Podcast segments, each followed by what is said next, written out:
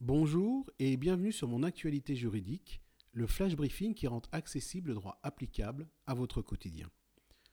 Peut-être avez-vous un collègue ou un salarié de votre entreprise qui, bien que son travail soit bien exécuté, se montre ouvertement critique envers ses collègues, voire la direction de l'entreprise.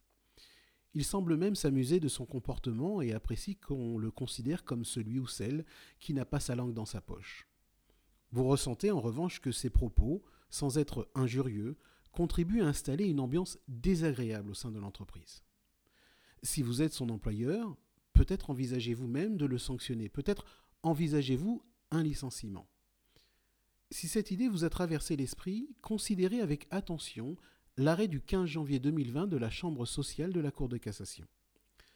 Dans cette affaire, un responsable commercial régional a été licencié pour faute grave en raison d'un comportement que son employeur qualifiait d'agressif et de critique à l'égard de ses collègues et de ses responsables hiérarchiques.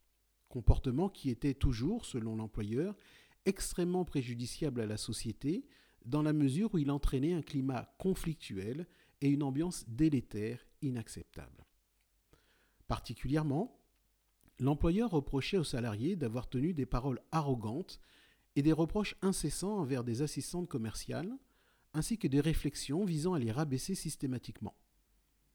L'employé avait même tourné en ridicule son employeur dans un courriel dans lequel il avait mis en copie ses collègues, manifestant ainsi son, selon son employeur, une volonté délibérée de provocation, et ce dans le but d'amoindrir et de remettre en cause l'autorité du président de la société à l'égard de ses collègues.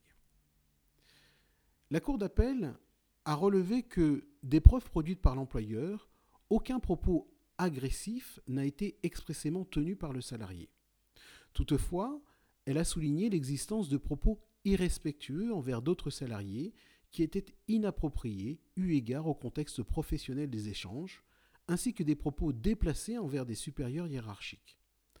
Elle a donc conclu que l'attitude du salarié, si elle n'a pas été constitutive d'une faute grave, c'est-à-dire d'une faute rendant impossible le maintien du salarié dans l'entreprise et la poursuite du contrat de travail, c'était en raison de l'absence de propos expressément agressifs ou arrogants. Cependant, l'attitude du salarié était constitutive d'une cause réelle et sérieuse de licenciement. Il s'agissait donc, selon la Cour d'appel, d'une faute simple qui ne privait pas le salarié de ses indemnités de licenciement. La Cour de cassation, quant à elle, sur un pourvoi formé par le salarié, a annulé la décision de la Cour d'appel. En effet, sur le fondement de l'article L 1121-1 du Code du travail, article qui dispose que Nul ne peut apporter aux droits des personnes et aux libertés individuelles et collectives de restrictions qui ne seraient pas justifiées par la nature de la tâche à accomplir ni proportionnées au but recherché. La Cour de cassation rappelle que, sauf abus, le salarié jouit dans l'entreprise et en dehors de celle-ci de sa liberté d'expression. Et la Cour relève que la Cour d'appel, n'ayant pas caractérisé en quoi les courriels rédigés par le salarié comportaient des termes injurieux, diffamatoires ou excessifs, sa décision était dépourvue de base légale.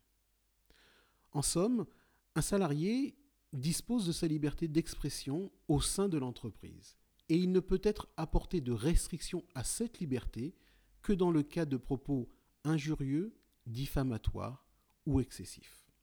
En conséquence, dans l'arrêt du 15 janvier 2020, le licenciement du salarié était sans cause réelle et sérieuse. Voilà, c'est tout pour aujourd'hui. Excellent début de semaine et à mercredi prochain.